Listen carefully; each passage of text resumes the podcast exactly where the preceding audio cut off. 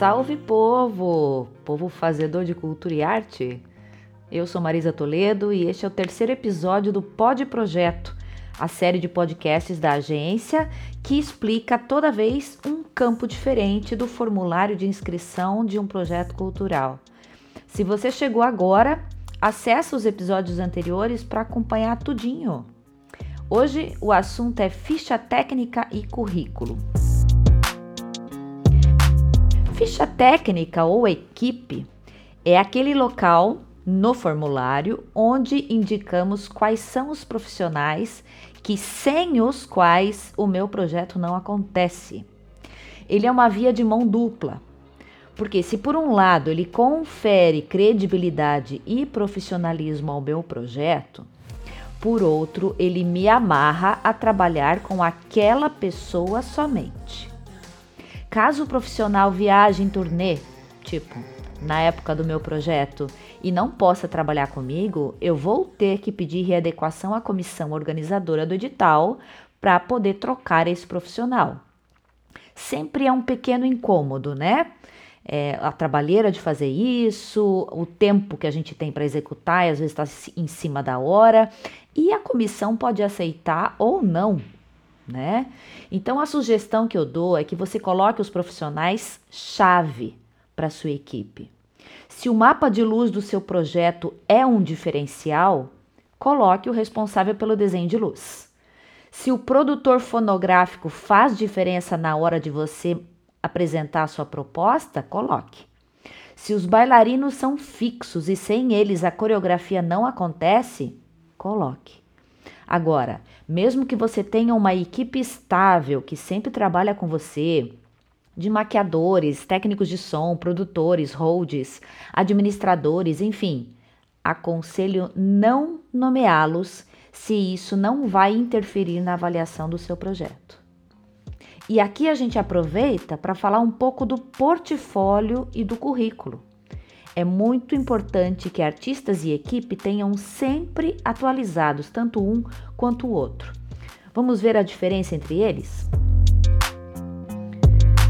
Vamos seguir aqui então com base numa definição que é considerada padrão na maioria dos editais, mas a gente sempre está sujeito a alguma outra interpretação e aí a gente se adapta, ok?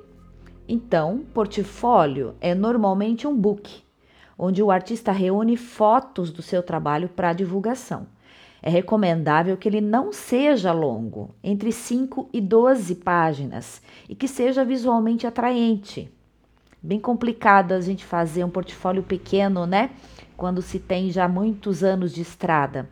Mas a ideia é o quanto mais conciso e completo a gente conseguir, melhor. Hoje a gente tem é, disponível né, na internet tantas ferramentas gratuitas para isso que com um pouco de tempo cada um é capaz de fazer o seu. Mas ter a opinião de um bom designer também é ótimo, tá? Aí você tem a certeza de que o seu material é de primeira e que o que você organizou tem uma estética. Já o currículo é um descritivo. Ele contém a tua titulação, se você é técnico, graduado, mestre, tá? Contém também os cursos que você fez na área. Ah, fiz aula com fulano de tal, um workshop não sei onde. A tua experiência profissional, trabalhei com a companhia tal, é, enfim, né? Ou na escola tal.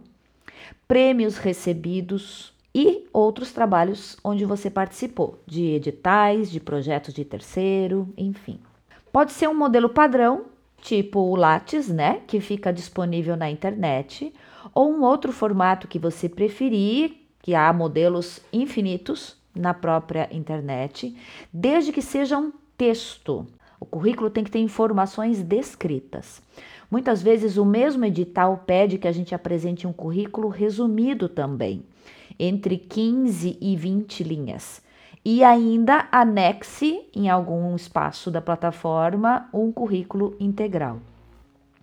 E pode ser também que o edital peça todos esses formatos, não só do proponente, mas também de toda a ficha técnica.